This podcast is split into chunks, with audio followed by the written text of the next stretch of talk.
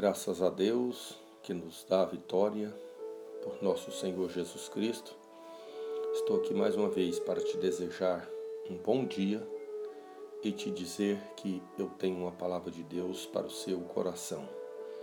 Hoje nós vamos meditar na palavra de Deus no livro de 2 Samuel, capítulo de número 12 e o verso de número 13.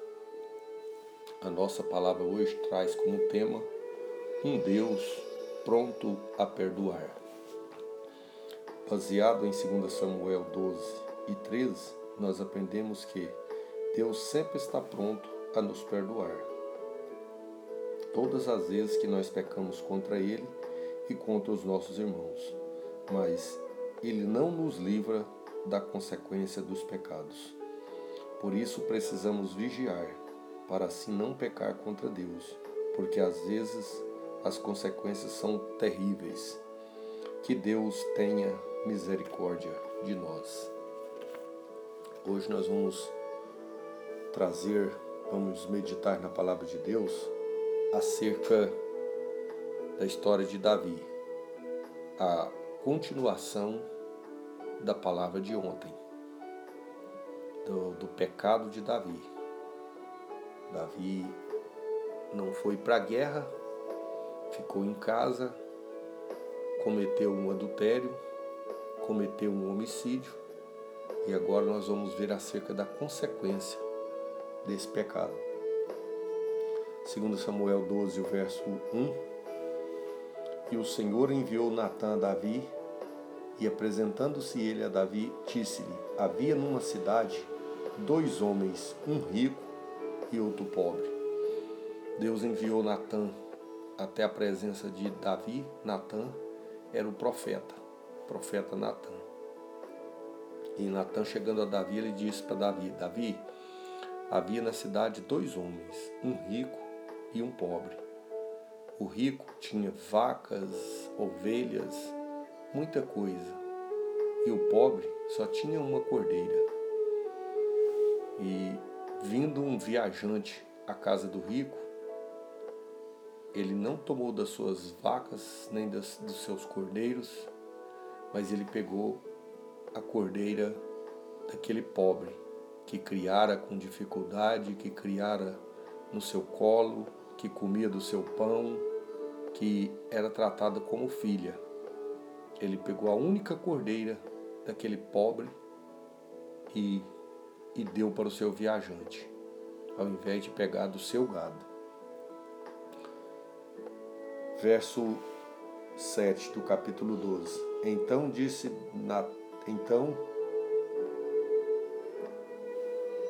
Então verso 5. Então o furor de Davi se acendeu em grande maneira contra aquele homem e disse a Natã: Vive o Senhor que é digno de morte, é o homem que fez isso. Davi se enfureceu e disse para Natã: Falou, é digno de morte o homem que fez isso. Pela cordeira tornará a dar quadruplicado, porque fez tal coisa, porque não se compadeceu. Davi enfureceu e disse que tinha que pagar quatro vezes e ficou furioso. Verso 7. Então disse Natã a Davi: Tu és este homem. Assim diz o Senhor, Deus de Israel eu te, te ungi rei sobre Israel, e eu te livrei das mãos de Saul, e te dei a casa de teu senhor, e as mulheres do teu senhor em teu seio, e também te dei a casa de Israel e de Judá, e se isso te é pouco, mais te acrescentaria tais e tais coisas. Porque desprezastes a palavra do Senhor fazendo mal diante dos seus olhos, a Urias o Eteu feriste a espada, e a sua mulher tomaste por tua mulher, e a ele mataste com a espada dos filhos de Amon? Agora, pois, não se apartará a espada jamais da tua casa, porquanto me desprezaste, e tomaste a mulher de Urias, o Eteu, para ser tua mulher.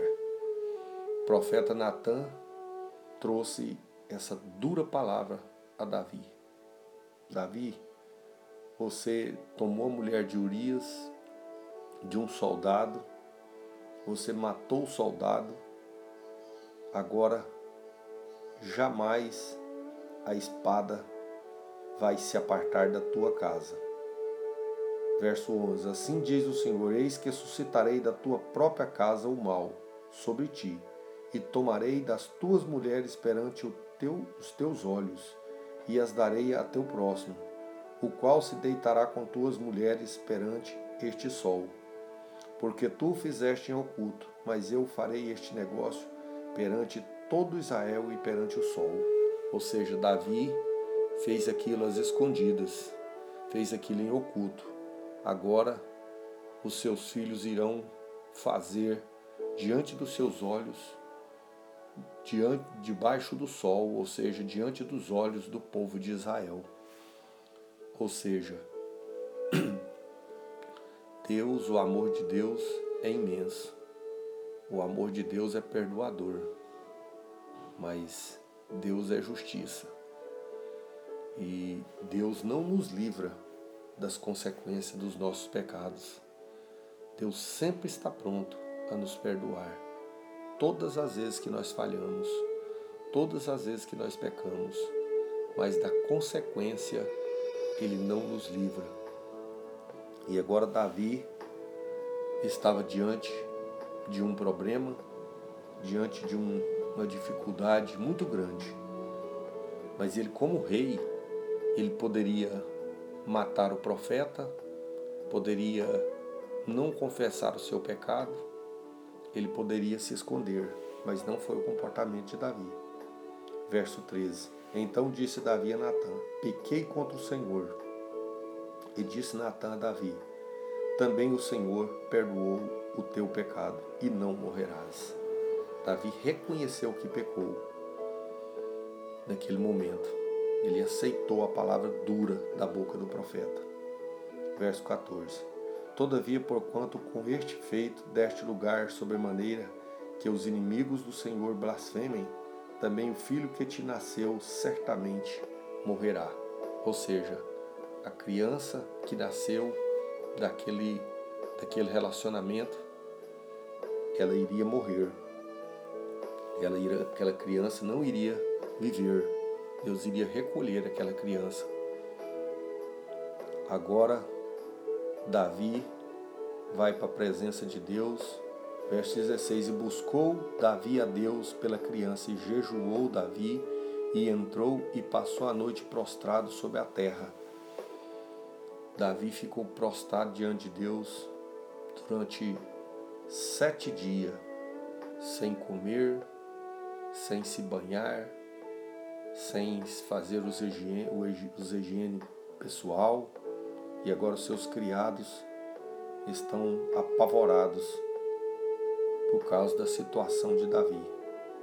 Verso 18: Sucedeu que ao sétimo dia morreu a criança, e temiam os servos de Davi dizer-lhe que a criança estava morta, porque dizia: Eis que, sendo a criança ainda viva, lhe falávamos porém ele não dava ouvido à nossa voz, como, pois, lhe diremos que a criança está morta? Porque mais lhe afligiria.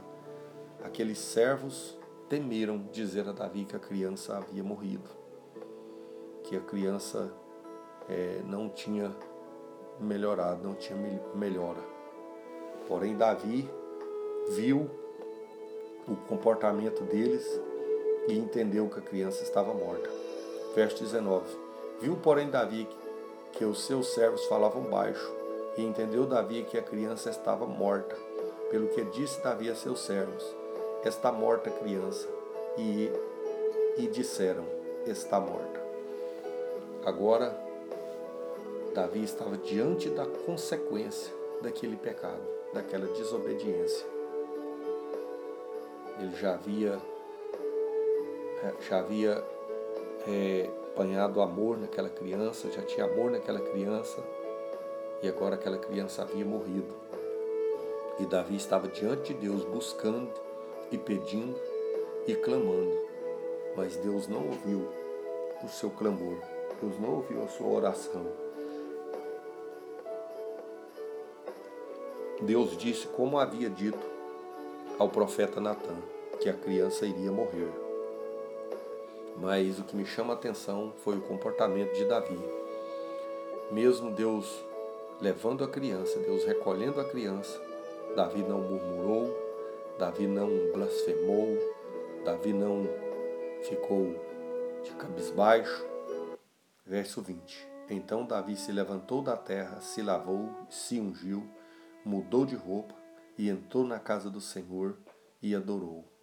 Então foi à sua casa e pediu pão, e lhe, diz, e lhe deram pão e comeu. Diante daquela dor, diante daquela dificuldade, Davi entrou na casa de trocou de roupa, mudou seu semblante, se ungiu e entrou na casa do Senhor e adorou. Que Deus te abençoe, que Deus me abençoe, que diante das lutas e das dificuldades, nada possa nos impedir de adorar a Deus e que Deus tenha misericórdia de nós e nos dê graça para vigiar e para não estar pecando contra Deus, pecando contra os nossos irmãos, mesmo que Deus está pronto a nos perdoar, mas Deus não nos livrará das consequências dos nossos pecados. E mais adiante, nessa mesma lição, nós vamos ver que Davi ainda passou por outras consequências terríveis, tudo ocasionado pelo pecado. Mas que Deus tenha misericórdia e nos guarde e nos livre. No nome de Jesus. Eu quero orar por você. Maravilhoso Deus e eterno Pai, neste momento, meu Deus e Pai de nosso Senhor Jesus Cristo, eu te apresento os meus ouvintes que deram ouvido, que deram atenção a essa palavra. Que o Senhor possa abençoá-los, que o Senhor possa dar graça, dar força para que eles possam ser vigilantes e para que assim não possa estar pecando contra o Senhor. Que o Senhor possa abençoar e guardar e dar vitória no nome de Jesus. Meu Deus, eu quero te pedir que o Senhor repreenda toda enfermidade, todo medo, toda tristeza, toda depressão, toda falta de fé. Eu te peço no nome de Jesus, para a glória de Jesus. Amém. Que Deus abençoe a sua vida. Que você cada dia, mais e mais, possa ouvir, compreender, guardar e viver a palavra de Deus. Fique com o Messias.